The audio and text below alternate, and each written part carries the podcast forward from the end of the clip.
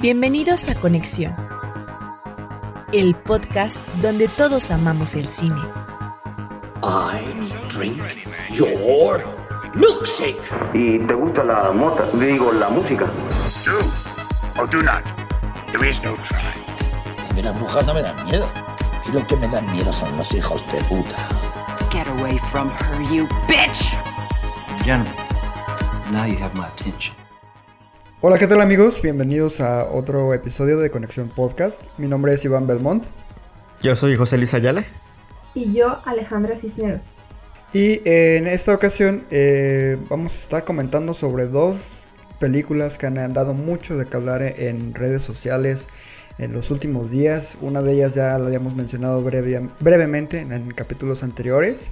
Eh, pero la otra nos parece que se podría vincular muy bien precisamente con, con, esta cinta. Pero antes de iniciar con eso, queremos abarcar un poquito sobre las noticias. En este caso, pues lo que se llevó a cabo en el Festival de Cine de Venecia. Y quién mejor que José Luis para darnos los detalles. Entonces, no sé si nos pudieras comentar. gracias, gracias. Este, bueno, sí, vamos a hablar un poquito del, del Festival Internacional de Cine de Venecia, que pues este sí se pudo celebrar de alguna forma con cierta regularidad porque pues sí tuvo ahí sus detalles en cuanto al problema pues de la contingencia mismo que le impidió a Cannes este poder celebrarse.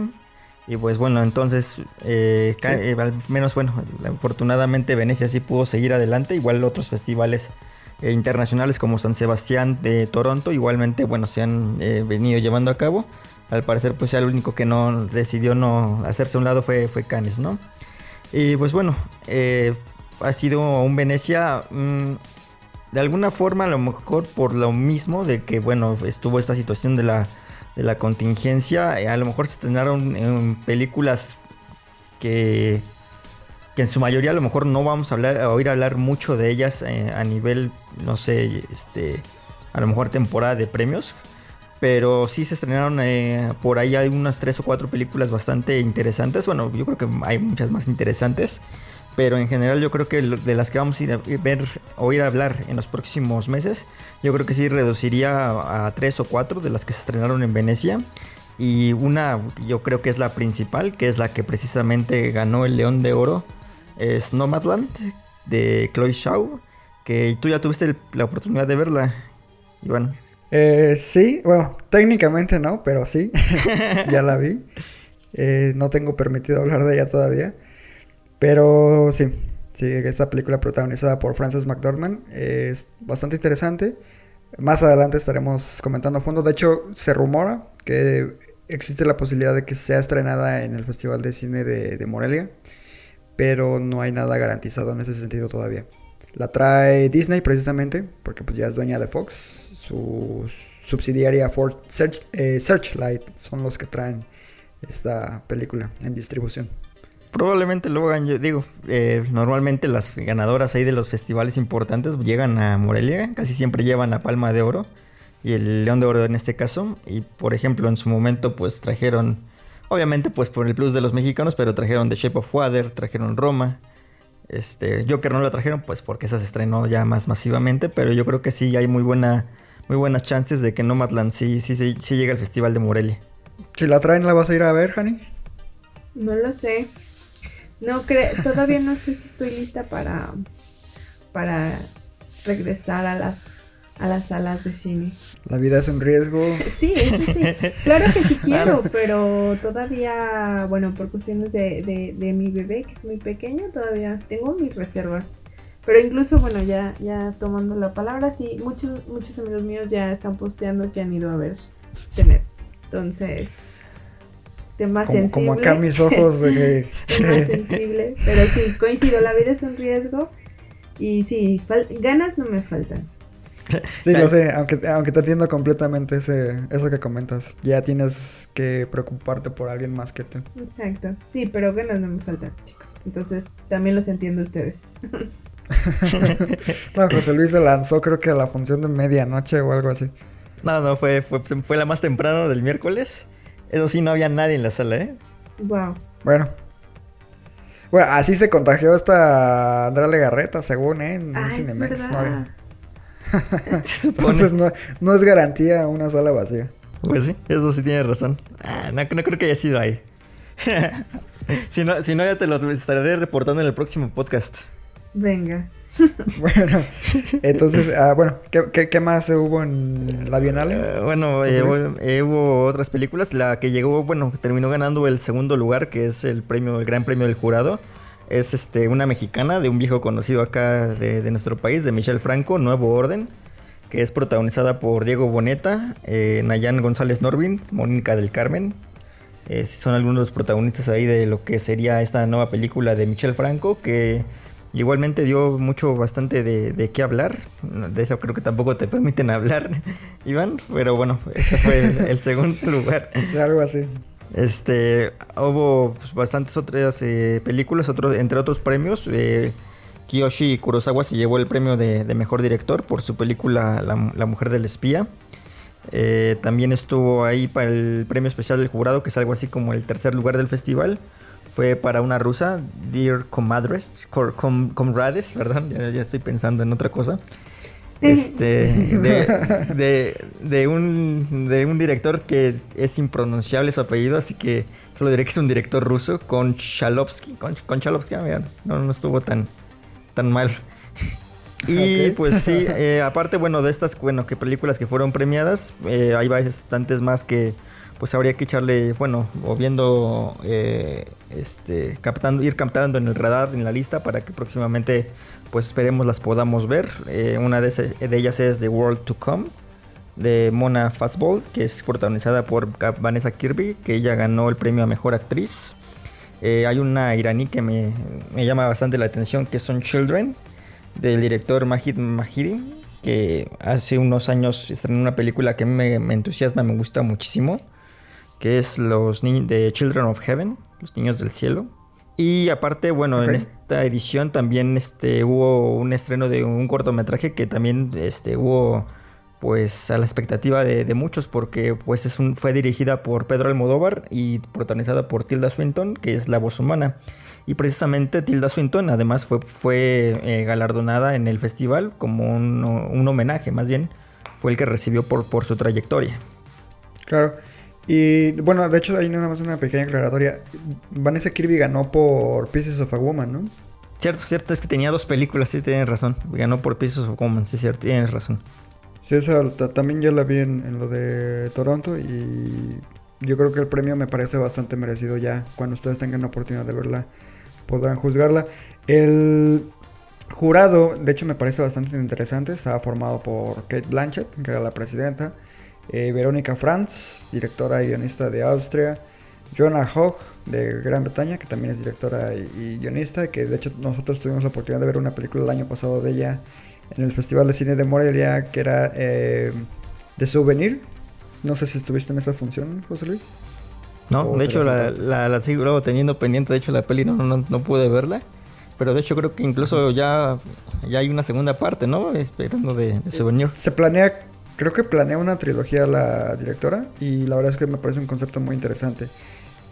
Otros de los miembros del jurado pues eran Nicola Laggiola de Italia, eh, un escritor, Christian Petzold de Alemania, director y guionista, y los últimos dos pues Christy Puy de Rumania, director y guionista, y Ludivine Sagnia de Francia, una actriz. Entonces, lo que estaba comentando con Israel, uno de nuestros colaboradores, es que este jurado pues son pesos de nombre y nos hacía mucho ruido que, por ejemplo, se haya premiado a Nuevo Orden de Michel Franco, eh, que pues nos parece bastante bajita en cuanto a, a calidad. Pero dejando eso de lado. Qué, qué malinchista.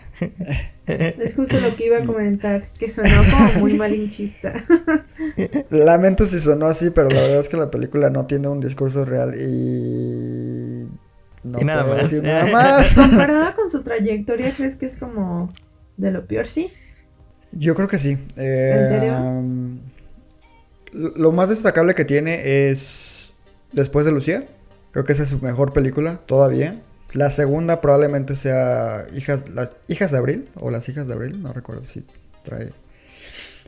Pero fuera de eso no tiene nada realmente destacable y Nuevo Orden. Le estaba, precisamente yo le di un, una serie de comentarios a José Luis que me parecía que era puro shock value. Pretende precisamente crear ese impacto en, en la audiencia, pero es hasta tibio a la hora de mostrar la violencia. O sea, no es una madre escalante, por ejemplo, que no se mide en, en presentar la violencia, pero aquí hasta eso como que le da miedo a Michelle Franco. No quiso llegar tan lejos, entonces también no me parece tan revolucionario en ese sentido. Y ya analizando a fondo la película, pues te digo, no, no hay un discurso real más allá de querer apantallar, ¿no? Entonces sí, no la considero una buena película. Ok. Venga. No, Qué rudo. muy crítico. Sí, Ya muy rudo. sé, qué rudo. Y bueno, la otra noticia que no es tan importante como todo lo de Venecia, estaba leyendo hoy que la posible tercera temporada de, de Mandalorian tal vez esté en problemas porque podría perder a su protagonista, dado a que el actor que lo interpreta, que es Pedro Pascal, este actor chileno a quien tal vez recuerden por su labor en eh, Narcos, la, la versión gringa, supuestamente se ha estado quejando de que no puede mostrar su rostro, entonces estaría considerando abandonar el proyecto por lo mismo, ¿no? Y me parece muy peculiar esa decisión porque The Mandalorian es como lo más aclamado de Disney Plus, hasta donde sé. Y yo creo que de Star Wars en general. No sé si ustedes qué opinen al respecto. No digo, es una- digo, es que digo, sabes cuál es tu papel, ¿no? Yo creo que cuando aceptó sabía que pues las posibilidades de mostrar su rostro no eran precisamente pues las mayores, ¿no? Y sabemos muchos, bueno, en Star Wars está lleno de, de actores que no han- nunca, nunca mostraron su rostro en, en, en su personaje, ¿no? Pues ahí está Lupita Nyong'o, que prácticamente todo fue CGI. O el mismo David Prowse, Sí. ¿no? Que prácticamente como Darth Vader salió con mostrando el rostro. voz. exactamente, o sea, ni, ni siquiera pudo mostrar su voz exactamente. Sí, es- está, está muy cañón. Pero ya, ya juzgaremos ahora que llegue en octubre. ¿O cuándo llega? En noviembre, México. 17 de noviembre se estrena Disney Plus. Lo, te- lo tengo bien presente porque ese día es mi cumpleaños. Ay, de regalos de cumpleaños. No, vo- voy a darle de alto una semana nada más para ver la serie y ya lo voy a quitar después. Ay, ajá. sí. Es muy caro, eh. Es que es muy Así caro. de vamos a darse alta la caro. Pues ahí me la compartes para Para disfrutar verla. al mismo tiempo de Mandalorian. Exactamente. Yo creo que es lo que Ah, y me acordé precisamente ahorita hablando de Disney que pese a todos los problemas de Mulan, resulta que fue un éxito en cuanto a ingresos económicos. Aparentemente el 29% de los usuarios sí pagaron por ella. Y pues se traduce en una ganancia de aproximadamente un poco más de 200 millones directamente a las arcas de Disney, sin contar en este caso cines. Bueno, algo así estaba leyendo. Perdón, Iván, el 29% de los usuarios, o sea, el- de los usuarios de la plataforma o de los usuarios como en general o de los que vieron la película. No, de los que están suscritos a la plataforma, aparentemente el 29% sí pagaron por ver. Mulan. Es un buen. Y Sí, o sea, pese a todo es, es un buen y te digo, generar al menos 200 millones de, de esos ingresos y que se vayan directamente a Disney porque es plataforma de ellos, sin terceros, Sin en este intermediarios. caso, lo- ajá, los cines. Yo creo que Está cañón. Igual, igual y consideran otra vez su postura sobre no estrenar eh, Black Widow. Ya es que habías comentado eso, ¿no, José Luis? Eh, yo también leí hace rato este, algunos rumores de que efectivamente sí le había ido mejor de lo que pensábamos. Todavía no hay nada oficial, realmente, pero sí son como que rumores muy muy fuertes de que esto podría ser verdad. Eh, a nivel eh, mundial, ahorita estaba revisando todavía los datos y no llegó ni a 40 millones. Entonces, en cuanto a cines, al cine en taquilla, sí, sí le fue bastante mal. Y vamos a ver, bueno, acá a la espera de datos oficiales, si esto es verdad, pues sí le podría dar una nueva oportunidad a Black Widow y a la misma esta película nueva de Pixar Soul, que también va a ir ya directamente a Disney Plus. Sí, y que precisamente es, es un tema que me preocupa un poco, pero ya lo estaremos abordando en, en la película que precisamente que es- iniciaremos comentando. Entonces no sé si les parezca bien ya iniciar con las películas. Va. Perfecto. Adelante, adelante. Entonces, la primera, precisamente, hablando de toda esta influencia de los contenidos, sería pues The Social Dilemma, este documental que ha dado mucho de qué hablar en la plataforma Netflix. Y nuevamente, José Luis, porque pues te encanta. ¿Qué te parece si la presentas? Claro, claro. Eh, The Social Dilemma. Me gusta mucho el nombre. Me recuerda mucho a The Social Network. es un documental. Eh, sí, exactamente. Es el documental que estrenó Netflix esta, bueno, esta, esta semana. Este es un documental que pues que narra básicamente lo que es el mundo de lo que es las redes sociales y es lo que es realmente su impacto dentro de lo que es nuestra sociedad visto desde diferentes ángulos. Eh, para esto el documental eh, se sirve de varios eh, testimonios de gente que ha trabajado dentro de lo que son la, alguna de las redes sociales más importantes del mundo y mediante esta serie de, entrevistas algunos datos ahí recopilatorios y una especie de, mm, de ficción que ahí arman exactamente en lo que sería pues sí una parte ahí de para de alguna forma darle un plus adicional a toda esta parte que te van mostrando. Eh, pues esto es lo, más o menos las tres líneas, bueno, que puede ir presentando de, Social Dilemma.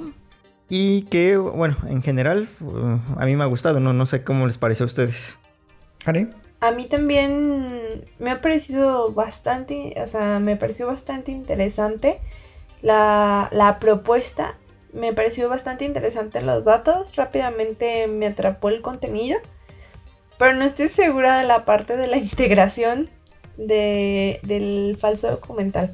Sabemos que es un híbrido y a mi parecer y a mi gusto, creo que la primera parte es, sobre todo el falso documental, me perdían. O sea, veníamos con un ritmo súper bueno y de repente cuando salía en esta parte que se iba integrando el falso documental era como de... Ay, no, quiten eso, ya quiero ir a, a, la parte del contenido. Entonces creo que no estoy tan convencida de, la forma en que se integró. Y... Yo coincido. Sí, ah, Justo eso te iba a preguntar. ¿Y, y ustedes cómo, lo, cómo, lo, lo, experimentaron? Yo coincido completamente contigo. Ah, me causó mucho ruido precisamente esa disonancia narrativa. Incluso me pareció como una especie de capítulo de La Rosa de Guadalupe. Justo. Porque la verdad es que la calidad de esa historia es muy, muy pobre. Y en realidad no aporta nada ni enriquece el discurso precisamente de los entrevistados. Yo creo que se implementó ese recurso como para darle una variedad mm, visual a lo que es el, documental y no que no se le criticara tanto por el hecho de recurrir a lo mismo que se ve casi en todos los documentales de Netflix, que son entrevista, entrevista, entrevista, entrevista, entrevista. Y como este formato tan tradicional, ¿no? Entonces, yo creo que por ahí va la cosa, pero en realidad mm, yo creo que les afecta más de lo que les beneficia, por lo mismo que tú comentas. Y sí, el, tema es súper interesante. Eh, me llamó mucho la atención ahí cuando mencionan que uno pensaría que las películas de ciencia ficción nos han implantado esa idea de que la inteligencia artificial en algún momento se va a adueñar de nuestra realidad, ¿no? Y en realidad esto ya ocurrió. O sea, nos manipulan en todo sentido. Y creo que esos datos me parecen más que interesantes. Pero sí, en términos generales el documental no me termina de convencer del todo. ¿Sabes qué pasa también? Bueno, desde mi perspectiva es que un ojo que está frecuentemente expuesto a los documentales puede distinguir fácilmente el, cambio abrupto, ¿no? Es como esto es verdad, esto no, esto es verdad, esto no. Pero cuando no estás, mm, no ves frecuentemente documentales o justo los de Netflix, no, estás, no es tan sencillo discernir qué partes este, estás viendo que no corresponden a la narrativa de una realidad. O sea, ¿sabes? Sobre todo lo que te digo, la primera parte. O sea, la primera escena que yo, que yo vi insertada, dije, ay, ¿y eso porque está ahí? Que es como cuando... que es como que... ¿De qué se trata? Sí, creo que me parece que es cuando baja... De, aquí va, spoiler alert. bajan las escaleras y empiezan a como a... Están en una mesa de desayuno entonces yo, yo venía de, de, una narrativa de que te empiezan a decir cuál es el problema, cuál es el problema. Y dices, sí, o sea, ya que alguien lo diga. y de repente es como, ah, sí, voy a desayunar. Es como, ay, what the fuck, ¿por qué? ¿Por qué me cambias así el, el tema? Entonces siento que experimenté esta sensación en varios momentos y no, no me termina de, de convencer. El contenido en sí, como, como tú dices, el tema, los datos, todo lo que te dan, las entrevistas que son muy valiosas con estas personas, eh, con estos expertos, me parecen pues acertadas. Yo creo que me gustaría, lo único que no, que no termine de convencerme es, es este híbrido. Claro, y aparte tú por tu uh, eh, desempeño diario en tu así que ámbito profesional estás como un poquito familiarizado con cómo funcionan las redes sociales, entonces ¿y qué tanto ves tú que, que te preocupe para las futuras generaciones en este sentido? Como, como, perdón. Sí, o sea, tú en tu ámbito profesional, por lo que me has contado, tienes un poco más de contacto con la forma en la que precisamente se desarrollan las redes sociales. E incluso en alguna ocasión me has llegado a contar de que pues, estas funcionan para esta cosa, estas para esta otra cosa. Entonces, en ese sentido, eh, ¿qué tanto te preocupa, por ejemplo, precisamente cómo se desenvuelven las redes sociales para las futuras generaciones? En este caso, pues por ejemplo, para tu, tu bebé. Ay, bueno, yo creo que ahí, por ejemplo, hay un, un discernir, ¿no? Como mi ámbito, como mi desarrollo profesional me indica, me siento muy atraída acerca de cómo se va desempeñando y, la forma en la que cada vez van formando cada vez pues parte del día a día, ¿no? Lo que nos plantea la película. Pero como mamá no me siento tan segura. Porque sé que es muy fácil perder el control de pues de, de, de, lo que conoces, eres fácilmente manipulable, todos somos, pues ahora sí que piezas más, ¿no? Como lo decían al inicio de, la película Productos, somos productos al final de cuentas. Y creo que esa parte me preocupa más como mamá que como profesional. Claro. como profesional está, padrísimo. O sea, a mí me parece padrísimo la parte en la que este pues te vas adentrando cada vez más en los análisis, en los datos y cómo todo es más certero, pero si viene la otra cara de la moneda, ¿no? En la que pues afecta a tu vida, te manipulan y pues sí, puedes hacer cambios, pero en favor de quién al final de cuentas. O sea, tú no le vas a regalar un celular a tu hijo cuando tenga 11 años como dicen en la película. Ay, no puedo prometer esto al aire, no hay que hablar de eso. ¿Recuerdas que antes de fuera del aire dijimos que Iván le iba a enviar un regalo a tu hijo? Yo creo que ya está pensando en enviarle una tableta. Le voy a mandar un iPhone. Yo creo que, o sea, este, esta parte es muy sensible porque una parte de mí dice que sí, o sea, yo creo que los niños, o sea, no manches, es casi imposible que un niño a los 11 años no, no haya tomado un celular. Te lo puede decir una mamá que ha estado en pandemia. E incluso las que más encaminan a una crianza respetuosa, que te dicen como no los celulares, no las televisiones, no nada. A ver, estamos en medio de una pandemia. ¿Cómo, es, cómo puedes sostener eso? No, se puede. O sea, y, y, y, o sea, no, simplemente es como salirte de, del mundo en el que estás, ¿no? como un escape, ¿no? Está muy cañón. Me llama mucho la atención esa referencia, que lo ves como una forma de escape precisamente al encierro, que muchos están respetando, me consta que tú lo estás respetando. Sí, y, y más que, por ejemplo, es, es, como un escape, sí, pero a la vez es volver al sistema, porque lo que te digo que de todas formas estás perteneciendo a un sistema. Incluso, pues, incluso las personas que no están dando redes sociales hemos escuchado, ¿no? O sea, si no estás ahí, no existes. Así de sencillo. Qué triste. muy triste, pero parece que es así, ¿no? Sí, totalmente.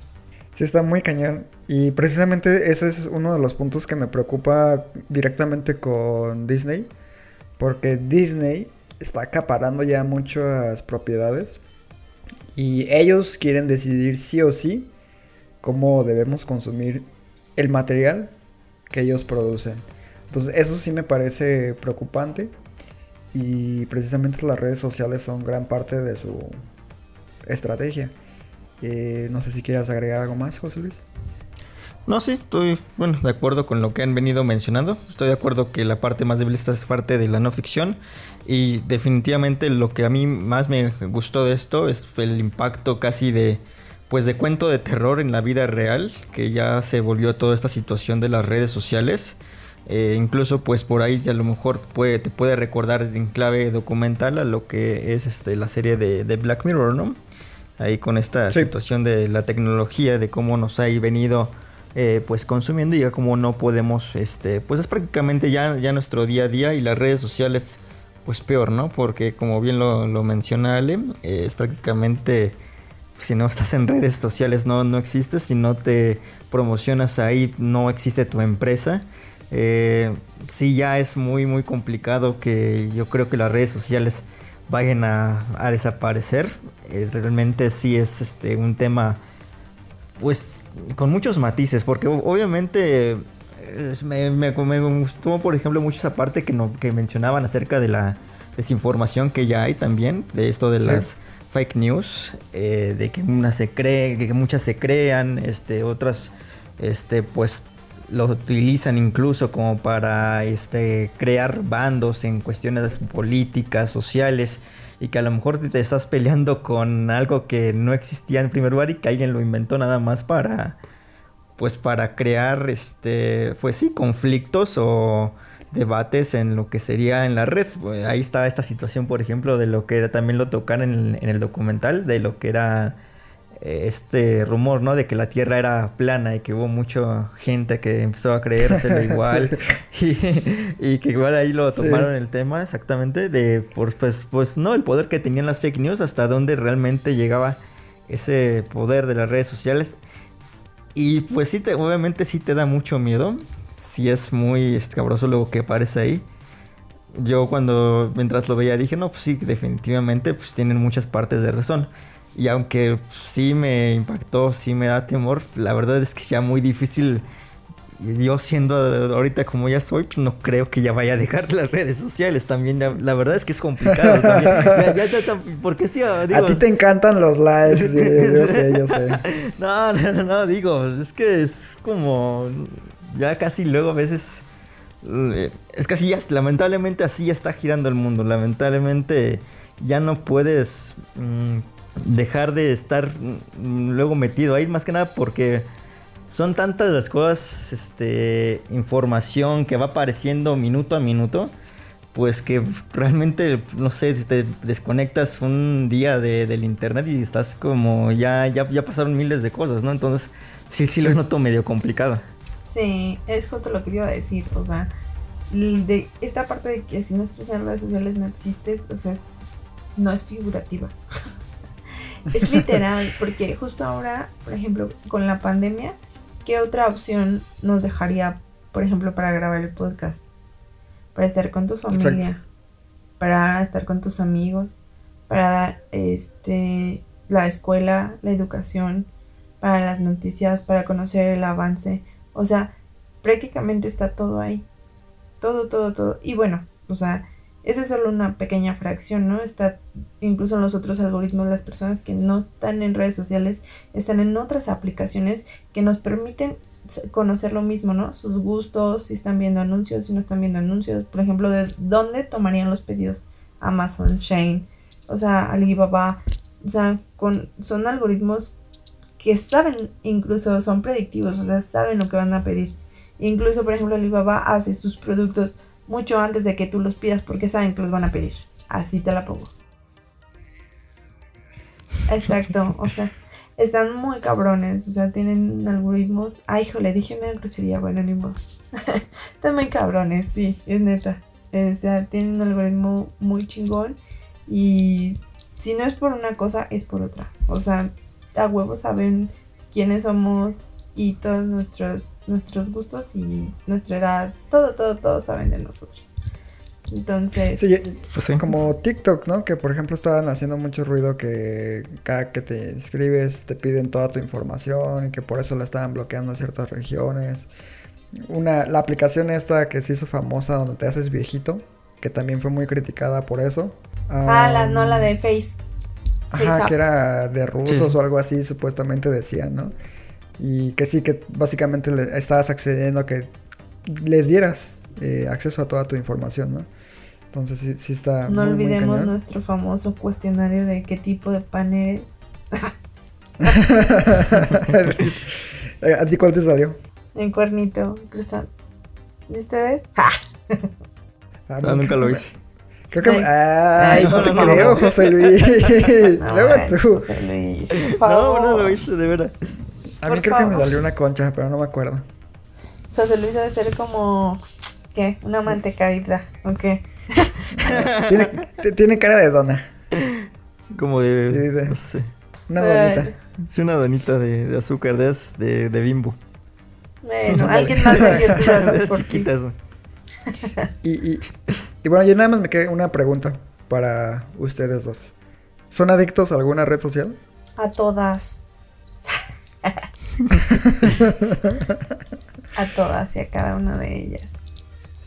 Sí, pues, Sí, yo también. Yo hasta hace, ¿qué serán? Tres años solamente tenía Facebook. Y era lo que prácticamente en lo que estaba más.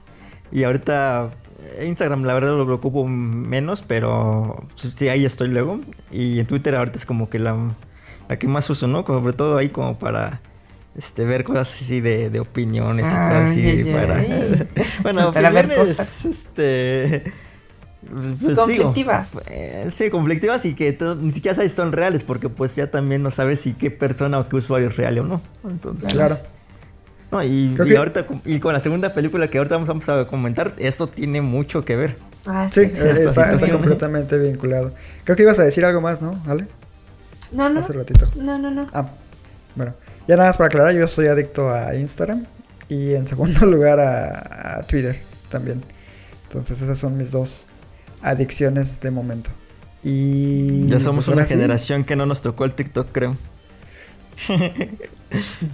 Yo, a, a mí la verdad no me, no me llamó. No, ni a mí. Sí, no. Mm, Y ya Instagram sí. ya le copió. Es que pues ya están todos como que en todos lados. La verdad que ¿Tú eras- tal, ve- tal vez hubiera sido TikTok, TikTokera antes de que fuera mamá. Ya ahorita ya es como... eh, Ches morros bailando todo. Sí te creo porque tú eras fan de, de Vine, ¿no? Sí, y aparte pues, eh, o sea, yo era editora, animadora, o sea, yo pude, pude haber hecho mucho material ridículo. ¿Todavía puedes hacerlo? No, gracias. Sí, claro. Ánimo, ánimo. Nah, ya no pasa. Haces Amigos, apenas a- alcanzo a ver las películas y quieren que no, pues. Bueno, eh, ¿qué te parece, Alex, si entonces nos presentas la segunda película que viene siendo lo que es el plato fuerte para este episodio? Sí, claro. Bueno, es eh, la polémica película Guapis, eh, titulada Mignons en francés. Y bueno, esta película eh, narra la historia de cómo justamente una niña se ve influenciada por las redes sociales al grado de sexualizar eh, su vida y de pues comprometer su integridad, su ética, su moral, su religión incluso algunas partes de, de las creencias de su familia con sus nuevas eh, actitudes con el objetivo de poder encajar o pertenecer a, a una nueva ciudad.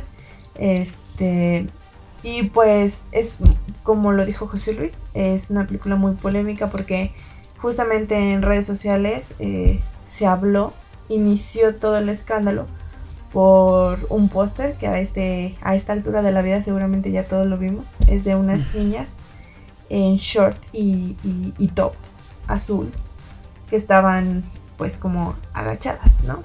Entonces tú y con esta reseña que te di de la película dices, bueno, que tiene que ver como con el póster. Bueno, pues resulta que la niña alcanza esta, esta sexualidad o esta conversión de como de descubrirse de, de ser mujer eh, a través no solo de las redes sociales o de su influencia, sino también este, bailando eh, o tuerqueando, ¿no? vamos a llamarlo así, tuerqueando con, con sus amigas. Entonces se graban y suben pues fotos y también participan en un concurso de baile. De ahí sale este famoso póster, porque en el, en el concurso de baile utilizan este atuendo. Entonces ya se, se lanza toda esta polémica y bueno, aquí pongo, pongo la reseña sobre la mesa. Eh, ¿Ustedes cómo se enteraron de, de, la película? ¿Fue por esto? Ah, yo me enteré porque tú me estabas comentando precisamente de, de un caso en redes sociales que estaba haciendo mucho ruido sobre una película. Y no me acuerdo qué estaba haciendo, pero estaba absorto en otra cosa. Y ya tú me explicaste que de qué iba más o menos. Y ya lo busqué, lo investigué y precisamente ese mismo día, creo que íbamos a grabar podcast, lo comentamos Rafa, José Luis y yo. Así fue como me enteré. Y creo que yo fui el que le dije a José Luis. No sé si te enteraste por otro lado. No, no, también. Eh, de hecho, digo, yo intento, por ejemplo, tener monitoreadas ahí las películas que luego son premiadas en festivales. Y seguramente en su momento habré visto que esta película ganó en Sundance a Mejor Director. Eh, pero pues después digo, la perdí de vista, no, ya no me enteré, no sabía que Netflix la tenía y cuando sonó esta situación de, del póster, de la publicidad que estaban, eh, o, o, ya no sabes ni qué fue, o accidente lo que sucedió aquí con Netflix, pues definitivamente ahí ya, que ya, captó la, mi atención al menos. Digo, seguramente la iba a ver des, desde antes, pero ya con esta situación definitivamente, pues sí, sí captó ya, este, ahora sí que era una, una atención mucho más eh, importante, sobre todo. Eh, no, no me interesaba mucho el tema morbo de la película. Me interesaba más que nada. Era. Mmm, yo, yo, yo, a mí no me gusta esa situación de la, esa situación de la censura. Y estaba cuando decían que querían cancelar, que Netflix la tenía que retirar y que era un boicot, todo esto, esto, eso a mí la verdad sí, eso sí me disgusta la verdad bastante, porque creo que el arte nunca debe ser censurado y creo que fue lo que más llamó mi atención para, para querer verla. Ok. Entonces sí la vieron, sí la vieron este, en sus diferentes redes sociales y vieron que eh, inició toda esta cuestión del póster y de cómo supuestamente esta película, bueno, o sea, lo, lo que argumentan es que promueve la, la, pedofilia, ¿no? Por el hecho de que, bueno, tiene como este tomas sugerentes y que tiene algunas tomas con las niñas. Entonces, esos son como los principales este, argumentos de las personas o de las de, algunos, sobre todo, pues sí, anti este grupos anti pedófilos, que bueno, en realidad somos como la mayoría, pero los representantes y algunos grupos también de feministas. Entonces, bueno, no sé si, si entramos ya en materia de, lo, de, de, de, de, la película, pudiera comentar que, que para mí,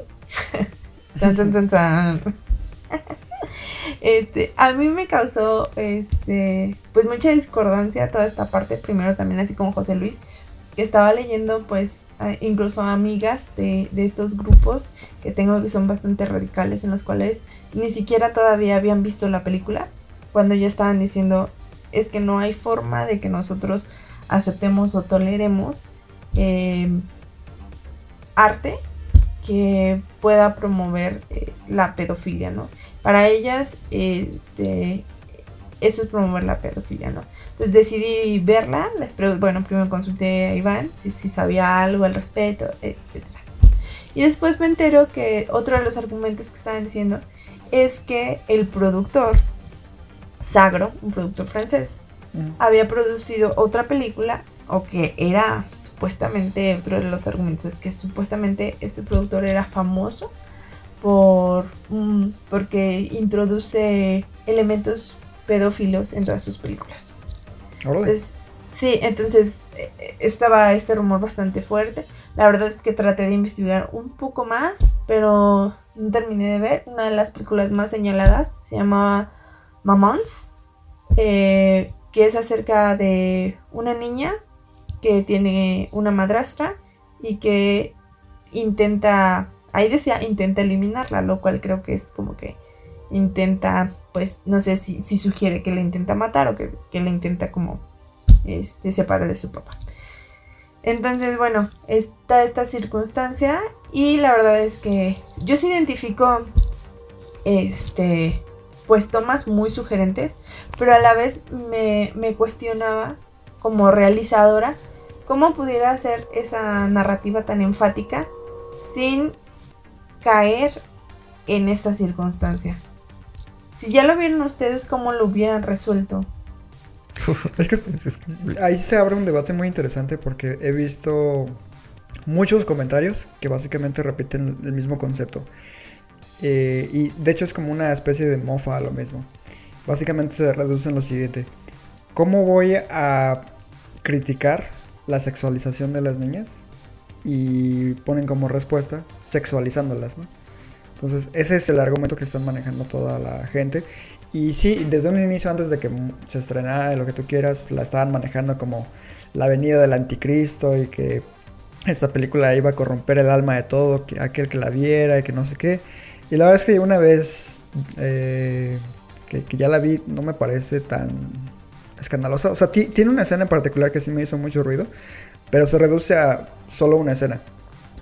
Fuera de eso, no creo que se merezca todo el ruido que ha generado. Y yo creo que existen trabajos mucho más pesados en ese sentido, donde sí se eh, sexualiza a, a, la mujer y sobre todo a las, a las adolescentes, a las niñas. Eh, por mencionar una que se me viene a la mente ahorita es esta película que se llama 13, 13, con Evan Rachel Wood y no recuerdo el nombre de la otra actriz donde precisamente son, son chicas de 13 años y tienen relaciones y un montón de cosas así sobre su despertar sexual y tiene secuencias bastante eh, fuertes en cuanto a temática y, presentación. Y no recuerdo que haya causado tanto, tanta conmoción como esta, como esta cinta. Ah, también se me viene a la mente, por ejemplo, Natalie Portman en la versión de director de, de Professional, el perfecto asesino. Básicamente, pues se enamora de este individuo y él de ella. Entonces, por ahí hay una situación que sugiere a que podría existir una relación romántica entre ellos. Y tampoco, como es una película de acción, pues nadie pegó el grito en el cielo, ¿no? Entonces, hay, hay ejemplos mucho más densos en ese sentido y, no creo que se merece tanto odio. Creo que...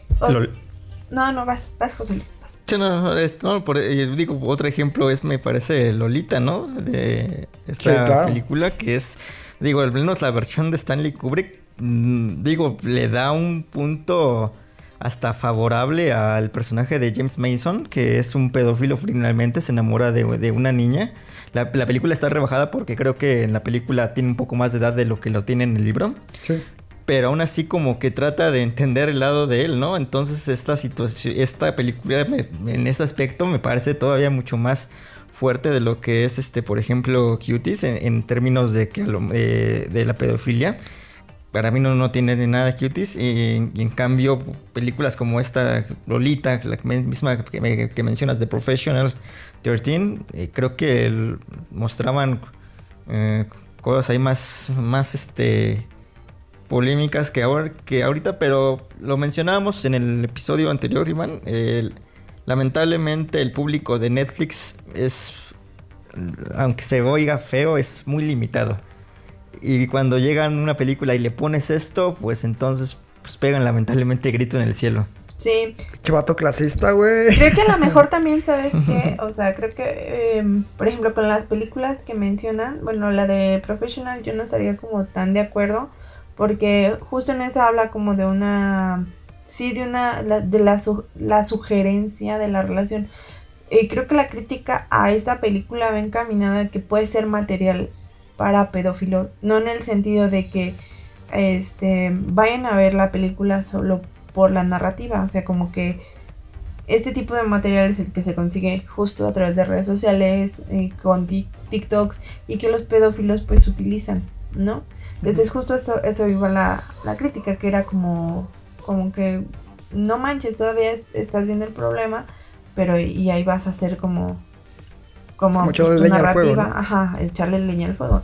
Pero lo que yo me cuestiono es como y cómo podría narrarlo sin sin demostrar este este, disgusto que, que sí te da, o sea, yo la estaba viendo y la verdad es que sí me iba así por ay, no, no manches con estas morras. Luego así cuando... O sea, y creo que todavía se ahorró muchas cosas. Cuando incluso se, se toma la, la foto. Ay, spoiler alert. se toman una foto, muchachos. Pero ahí sale una alerta. Digo, sale una foto, este, la, la chica se toma una foto, este, sin, sin, sin ropa interior. Y la publica en redes sociales. Y pues toda esta escena no es explícita. Entonces es sugerida y me pareció como un acierto. Creo que pudo haber sido todavía mucho más explícita, ¿eh? Lo único es que si, de, por ejemplo, desde mi perspectiva feminista, sí me parece que, que otra de las críticas que sí veo y que sí digo, nah, no manches, eso no sucede en la vida real, es como esta, esta chica tiene varios encuentros, ¿no? Con los, con los hombres, con los caballeros, con los cuales casualmente se, se desempeña y todos ven con sumo disgusto y desagrado esos momentos, ¿no? O sea, como que digo, ay, no, no, no termino de creerlo, no soy tan inocente como de que la niña esta que se está convirtiendo en mujer se le ofrece al, al primo, sobrino, no sé, que aparte era como lejano y él como de, no, no, no, mi religión, somos familia, algo así, ¿no? Y luego... No fuera en Monterrey porque ya se hubiera balanzado. Ajá, o, o tuerteando en, en, ¿cómo se llama? En, en otra parte y lo ven como unos guardias de seguridad, es como de, mm, pues sí, todo, pero pues ya vete, o sea, es como, güey, y luego, o sea, como todas estas escenas que otra vez dejan a los hombres como, como, ah, ellos son los que nos detienen. Y creo que eso es lo que no, no me acaba de convencer. Como que ellos se ven como, como buscando una provocación en lugar de una revelación. ¿Sabes? No es como este es mi cuerpo, no, es, es como una provocación, como si ellas estuvieran provocando eso y que además no tienen consecuencias. O sea, creo que esa perspectiva, este, sí faltó como un poco de crítica. A mí sí me gustó la narrativa. Me sigo cuestionando cómo, cómo podríamos narrar este, este disgusto que siento cuando veo cómo la niña encuentra esta salida o se enfoca en esto. ¿Cómo podríamos narrar esta, esta, este disgusto, este desagrado? ¿Cómo lo podríamos mostrar? Pero no encuentro como cómo sustituirlo, cómo ser sugerente con algo tan, pues, que todos los días vemos en TikTok. Sí, y, no solamente en TikTok, o sea, es, es bien sabido que, por ejemplo, las escuelas aquí, al menos en México, organizan pues, secuencias de baile por X o Y razón. Y no es tan raro ver precisamente a grupos de chicas realizar bailes con canciones que pues uno diría que no están lo suficientemente aptas para su edad, ¿no? Entonces, eh, ¿tú sí crees que esta película sea material para pedófilo? Yo creo que un pedófilo más fácil encuentra material con mucho más calidad. más fácil. y sin tener que pagar Netflix. O sea, ¿para qué voy a ir a ver una película de Sundance? ¿Para qué le voy a adel- adelantar a 3, 4 minutos? Ok. No manches, o sea, es. O sea, sí, eh, puedo empatizar muy bien con la. con estos señalamientos y con estas figuraciones. De verdad que empatizo como mamá, como feminista, como mujer las empatizo. Pero también como mujer entiendo a la, a la directora, ¿no? ¿Cómo, ¿Cómo puedes exponer esto sin, Sin exponerlo? mostrarlo. O sea, ¿tú sí crees que era absolutamente necesario? No, absolutamente necesario no. Creo que es, es su narrativa de ella. Es su forma de ver la, la vida. Y también, como dice José Luis, es, es importante respetar ese punto de vista. ¿Sabes? Creo que al final de cuentas el mensaje, aunque no fue, este, creo yo que no fue contundente, en el sentido de que, ay, un día despertó y dijo, o sea, no, no un día. A la mitad del baile se dio cuenta que toda su vida estaba mal. Se salió la- después de todas las maldades que hizo, se sale, se va corriendo y, y descubre que su vida, o sea, no tiene por qué ser ni tan tan ni muy muy y, y ya, ¿no? Retoma su, su cotidianidad y da- bueno, te puedo asegurar que cualquier mujer que esté en plena transformación, en, en pleno cambio hormonal, no, de repente no dices, ay, qué montón de pendejadas hice, ya voy a ser buena otra vez. O sea, n- no, eso no sucede. Y menos cuando ya te diste cuenta del poder de, de, de, de la sexualidad sobre los hombres. O sea, por lo que te digo, o sea, las consecuencias son muy, muy graves. Y la verdad es que la narrativa que presenta es como muy real, muy civilizada. De verdad, es civilizada.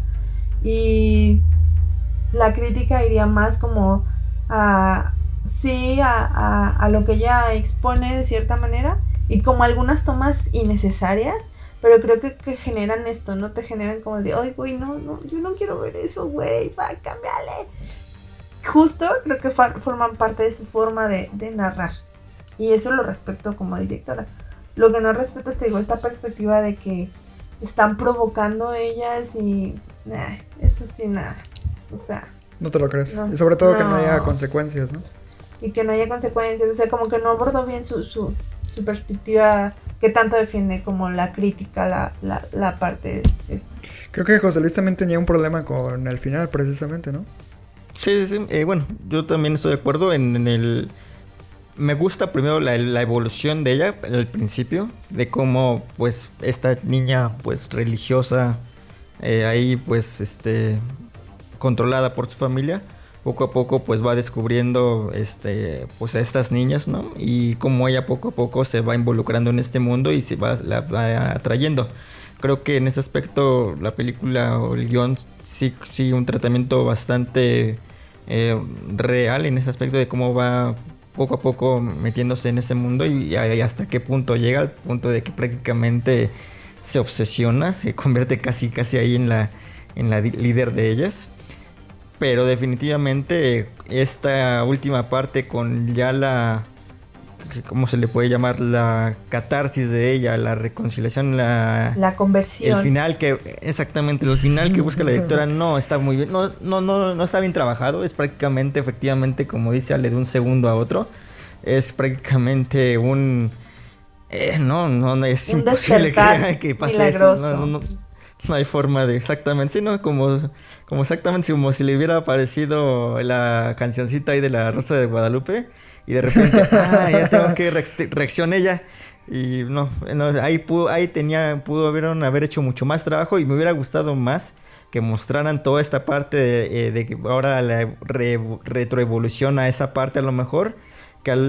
Que, a lo mejor yo, yo pienso que sí el discurso es muy repetitivo, mucho por las escenas que estas que son polémicas y que a lo mejor pues a mí, digo, a mí no me, no, no me desagradan en cuestión de, de cómo están expuestas. La directora como tal muestra algo que es real, no, no está engañando a nadie, no está como diciendo esto, este, nunca, no, no, es como que no pase, ¿no? Esto es, esto es real. Lo que muestra la directora es totalmente real en ese aspecto y por algo lo muestra. Lo que sí creo es que lo repite muchas veces, repite su discurso y pudo haberse enfocado en otras cosas, como bien dice Ale, a lo mejor en las consecuencias o en la retroevolución de, de su protagonista para llevar a mejor puerto al final. Yo creo que sí la película cae en ese aspecto, es repetitiva en su discurso, en lo que quiere mostrar y por algo al final no, no queda, no, no quedo completamente satisfecho con el resultado global. Me parece que el discurso sí es importante, sí es este, fuerte, pero sí termina siendo repetitivo. Sí, coincido con ustedes dos en ese sentido. Eh, ya nada más para retomar un poco sobre lo que ustedes mencionaron, la escena que en particular a mí me hizo ruido es donde trata de seducir al primo, que este le dice, ay, no, no, no. Y después, acto seguido, va, se encierra al baño y se, toque, se toma precisamente la, la nud, la publica, y no ves una consecuencia a ese acto. O sea, es como... No mames, una niña de 11 años se acaba de tomar una nude. La publicó en redes sociales. Si, si fuera su papá, se, hubiera armado un desmadre. Eh, sí. Tratando de bajar la publicación porque se está exponiendo. O sea, tal vez ella no esté consciente de los efectos que esa imagen en particular pueda tener en redes sociales. Y ahí sí entraría ya en pie el discurso de que es material para pedófilos, ¿no? Porque lo está produciendo indirectamente. Aun cuando no sea consciente de ello. Entonces, eh, esa escena sí me hizo un poquito de ruido precisamente por eso.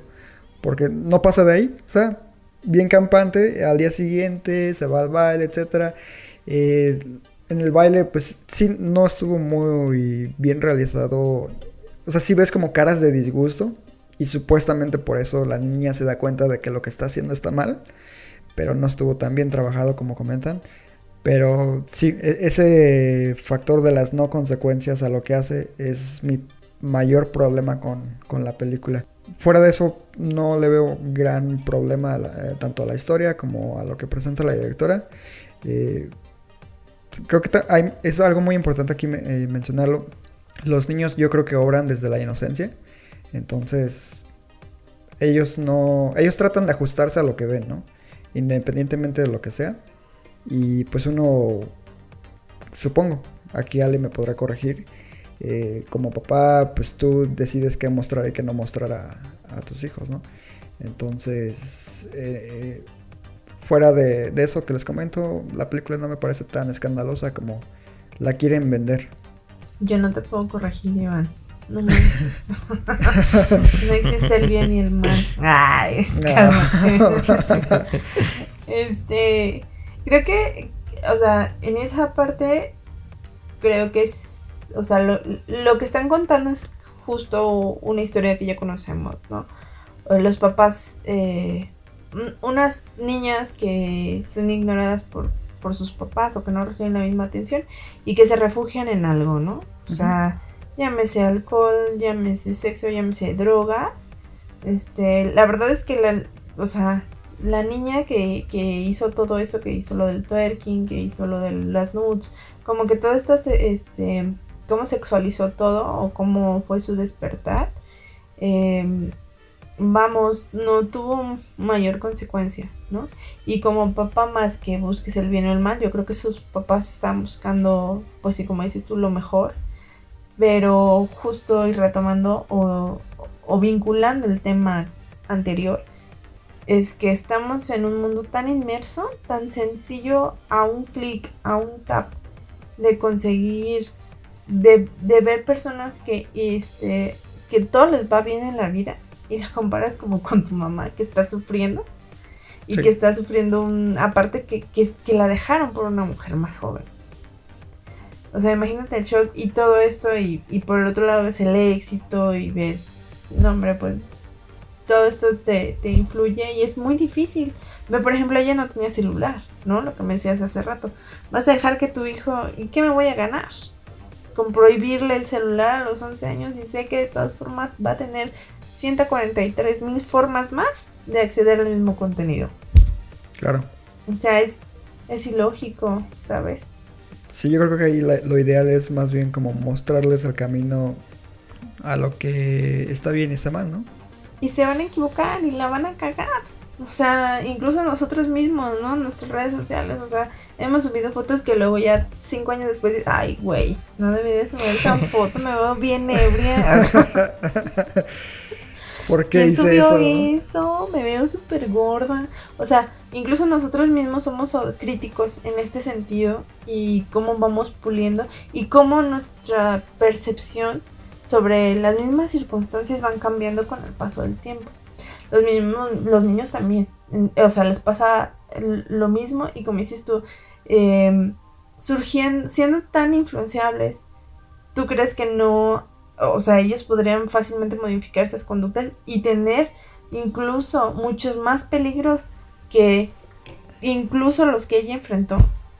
O sea, es, es irreal. De verdad que le fue bien, la neta. Sí, porque Ah, pues- pudo haber sido abusada por cualquiera de estos hombres que supuestamente la rechazaron, ¿no? Supuestamente. En su narrativa sí es porque en su narrativa hay solo hombres buenos. ya, perdónenme. Con altos valores. Al final te- termina siendo esperanzadora en ese aspecto del discurso y a lo mejor contradice todo el resto del discurso. Exacto. Sí, es que es- es- esa parte hace mucho ruido. Ahorita pensando, no sé, mientras estaban hablando, este, pensando en alguna idea, me hubiera gustado a lo mejor que al final, no sé, ella creciera, no sé, mostrando ya un- una edad más grande, 15, 16 años, y que de repente viera, no sé, a lo mejor una escena, pienso en unas niñas ahí jugando de su edad cuando ella tenía eso y que ella viera lo que lo que se perdió, ¿no? A lo mejor en ese aspecto ahí sí pierdes tu infancia, sin embargo, pues sí, al final pues no terminó por perderla, no hubo realmente, como dices, consecuencia para ella, no hubo un, una retro realmente. Sí, y, y por eso tampoco, por- porque no hubo esta parte del feedback, por eso nos cuesta mucho trabajo dentro de la narrativa creer la conversión que tiene. Claro, Sí. porque lo único que le dicen los adultos en un aspecto negativo o de regaño es, eres una zorra, ¿no? Te vistes como zorra, bailas como zorra, pero más allá de eso, Como Pues, de, ahí güey, queda. sé lo que quiero. Gracias. exacto, sí, o sea, no, no llega a mayores. sí. Aparte sí me gustó que le enterrara el, el compás ¿Que, al que la niño. aterrara qué? El que le enterrara el compás en la mano. Dije, ah, huevo, sí. Si hubiera sido su mamá, iba a le enterraba el otro. Así, mi hija puede enseñar lo que ella quiera, que no, no es verdad, pero tú ni un pelo le tocas. O sea, ¿sabes? Ah, bueno, ahí está, sí, es- ese sí podría ser como uno de estos. Wow, hay un hombre que no es, no es bendito. Que Salió le dan la nalgada, ¿no? Ajá. Sí. sí, es una de las pocas cosas que digo, eso sí puede, o sea, sí. O sea, sí, sí, eso sí pertenece como a algo más cercano a lo que podría pasar. Y que pasa a diario, ¿no? En nuestra sociedad. Sí, y no necesitas, te lo juro que no necesitas una moto de esas para que te den una pinche nalgada nada más porque se les antoja. Neta, o sea, por ganas de fregar. Sí.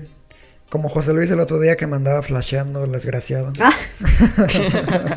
Ay, Dios mío. Qué, Qué bueno que qué no estabas. Qué fuertes declaraciones. No, este, este sí empieza como los tuiteros que están criticando a Cuties. Ve cosas que no. Ay, claro. Llámese. Bueno, mejor no diga nombres. Evitamos conflictos. Ay, ya, ya- ya- ya spoileamos toda la peli, ¿eh? Toda. Sí, toda. Pero de eso se trata, ¿no? De, de desmenuzarla a fondo y checar qué funciona, qué no funciona. Para enriquecer el, el discurso y la experiencia de verla, ¿no? Sí. Todavía podré decir más cosas. A ver, eh, dilo, dilo. No, no, dilo. no, no, no, no. No es cierto, no. Ya con eso. ya- ya dis- ya disfruté cuando tiró a la, a la otra niña al, al agua. Sí. Cierto, sí. ¿Qué- No, ¿Y qué tal cuando, cuando empieza como a, a imitar a... A mí me quedó como muy grabado de cómo ella realmente no empieza a... O sea, no se ve influenciada directamente de las redes sociales, sino del comportamiento de otra niña. Eso es como el primer paso, ¿no? Es como de, ay, mira, ella es tan cool que está haciendo, está bailando, está planchándose el cabello, no sé qué. Entonces llega a su casa y empieza a imitar. Y luego ella, o sea, la narrativa que utiliza es como de que ella calla, observa y luego imita. Entonces eso, eso me gustó mucho en su narrativa. Como que te decía eso claramente. También, por ejemplo, cuando la niña, este, que, que era muy tranquila, tiene su, su, su primer cambio radical. O sea, la imitación total, incluso cuando empieza a pelearse, no manches, es- esos, esos pequeños detalles sí me gustaron, fíjate. Y es que eso Sí, sí, tiene cosas es- positivas. Ajá, eso sí es como muy real porque, bueno, hermano, o sea, hablando desde mi experiencia, eh, de pequeño yo siempre fui como muy introvertido y sí buscaba como acoplarme a lo que veía a mi alrededor, ¿no? Entonces como igual que la niña, callaba, observaba y veía como qué es lo que me llamaba la atención y trataba como de acoplarme precisamente a, esa- a esos comportamientos entre los niños para pues generar conexiones, ¿no? Y de cierto modo una identidad. Eh, creo que eso es lo que precisamente también tiene como aspecto favorable que la niña no sabe realmente quién es todavía. Entonces por eso es que le llama la atención todas estas eh, características de su vecina y que se va adentrando y se va acoplando y va, que va imitando. Entonces ella al final descubre en cierto modo quién es. Entonces creo que también por ahí va la, la película. Sí, sí. Y, y bueno, este no sé si quieran agregar algún comentario final, porque creo que ya llegamos al final. No, no más que, que no se dejen guiar primero por los comentarios. Este, que véanla, juzguen y sin. Intenten ver más allá de lo realmente de lo de el- eh, intenten ver el discurso. Es una película con fallas, tiene bastantes, pero también tiene aciertos y creo que muestra algo que no tampoco podemos hacernos de la vista gorda. Entonces yo, yo sí recomendaría que la vieran, pero con ojos este, libres, no, no, no se cierren, por favor. Sí. Yo diría que no le hagan caso a Gaby Mesa. Ah. Jani. No, yo también recomendaría verla. O sea, vale la pena escuchar a otras mujeres y lo que tienen que decir, no, su perspectiva. Y creo que, que haya ganado como directora de todas formas este es importante. Y sobre todo de que te digo como que está no es algo como decimos, no es algo que sea mentira, es algo ajeno a nosotros, a nuestras casas, a, a nada de nuestra realidad nos es ajeno. ¿no? Y la neta, no, no porque el baile sea algo que puedes encontrar en TikTok haya estado bien o mal, más allá del bien o mal, vuelvo a la pregunta del inicio, a replantearte cómo, cómo podríamos narrar esta situación sin, sin mencionarla o sin evidenciarla. Claro, pues, es que me recuerda precisamente a lo que a los elementos que utilizan los veganos, ¿no? Para tratar de convencer a la gente que deje de consumir carne. Muestran las atrocidades de esa industria. Entonces, yo creo que sí no hay que escandalizarse con esto. No muestran cosas realmente perturbadoras. Es una, es una película regular en términos generales. Dará mucho de qué hablar. Y pues muestra una realidad en cierto modo. Sí, totalmente. Y bueno, creo que ahora sí ya estamos en el punto final de- del episodio. Eh, les agradezco mucho por todos sus aportes en este tema tan interesantes. Ahorita a ti Alejandra porque sabes que te, te cuesta un poquito eh, participar aquí. Agradecemos cada vez que tienes la oportunidad de aparecer. Mil gracias. Ojalá puedas ir a ver Tenet para comentarla en el siguiente episodio. José Luis, José Luis, Grábala en cines, Iván. Grábala en cines No, para que la pueda. Eso, es- eso te lo iba a pedir a ti, güey, porque tú eres Sí, el, el Jack Sparrow del, del, del Un podcast. live. Un live en Facebook.